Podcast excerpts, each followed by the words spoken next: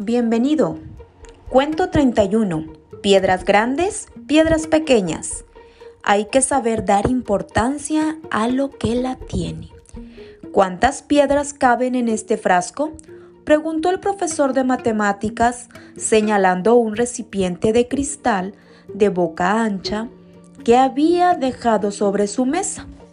Ninguno de los alumnos se atrevió a responder.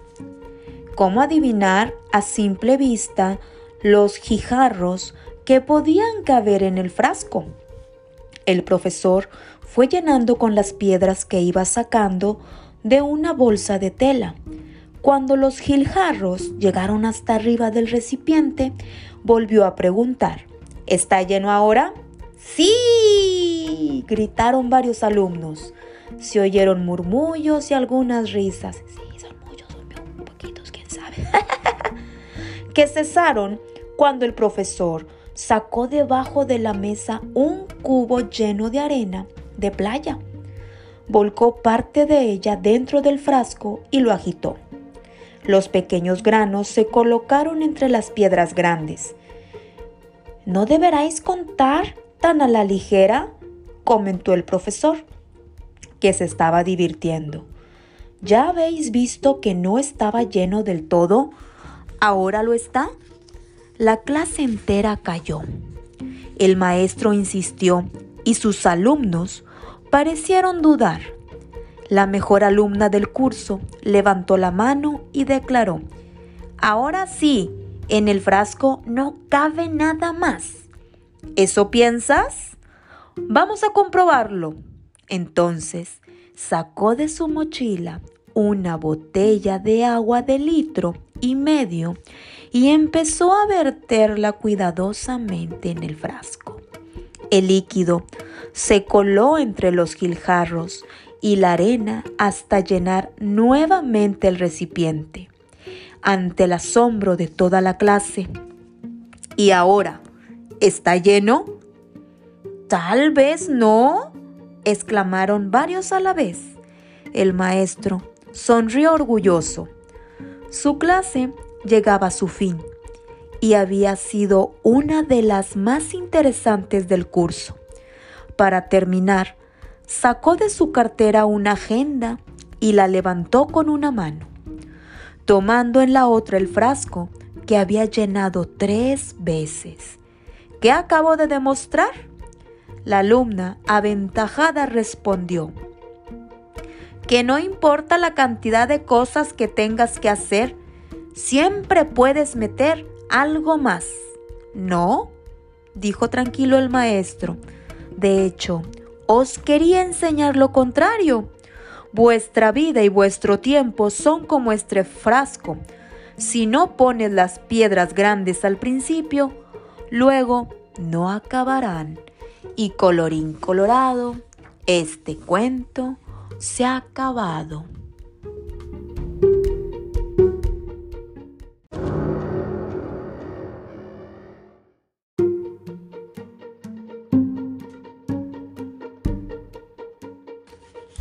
Y ahora, mis niños y niñas, este es el momento para pensar y crecer.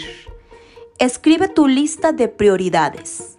Este cuento, de autor desconocido, que se utiliza a menudo en las escuelas de negocios, es una invitación a hacernos la pregunta, ¿cuáles son las piedras grandes de tu vida?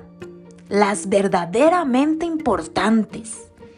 Para los padres deberían ser sus hijos, una paternidad responsable, una maternidad responsable. Para una joven artista, sus creaciones. Para un misionero, el servicio a la comunidad. Para todos y todas, nuestros sueños. ¿Las ponemos en el lugar que merecen o se quedan fuera del frasco de nuestra vida porque hemos metido tantas cosas no importantes que al final no caben? ¿Lo has reflexionado? Escribe tu lista de prioridades y ponlas en orden. Si tuvieras que morir mañana, ¿qué es lo que odiarías no haber hecho? Eso debe ser tu prioridad número uno. Pon primero en tu agenda lo que debe ir primero. El resto hallará su lugar. Reflexiona.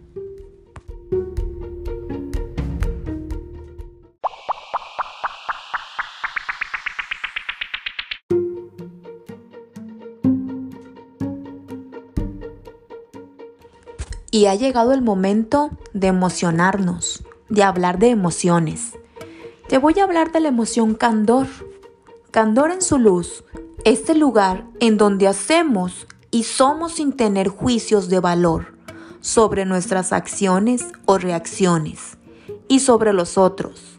Abraza la inocencia pura y dadivosa. Candor en su sombra puede opacar y mermar nuestro criterio ese que nos permite emitir juicios y hacernos cargo de ellos. El pretender vivir la vida solo en el exceso de candor conducirá a la ausencia de criterio. Candor. Egoísmo. Egoísmo en su luz. Llega para recordar mi lugar, ponerme de primero en la fila y pensar en mí, para poder estar pleno y luego poder ponerme al servicio de otros.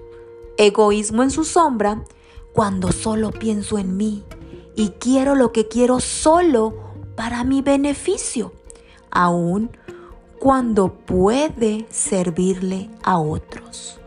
Egoísmo. Control. Controla en su luz. Permite conocer el paso a paso, el norte, los límites, las normas y reglas para garantizar la gestión y la estabilidad. Control en su sombra. Trae consigo la rigidez, la falta de fluidez y flexibilidad, integrando gotas de desconfianza al día a día. Cuenta cuentos. Cori de Hoyos.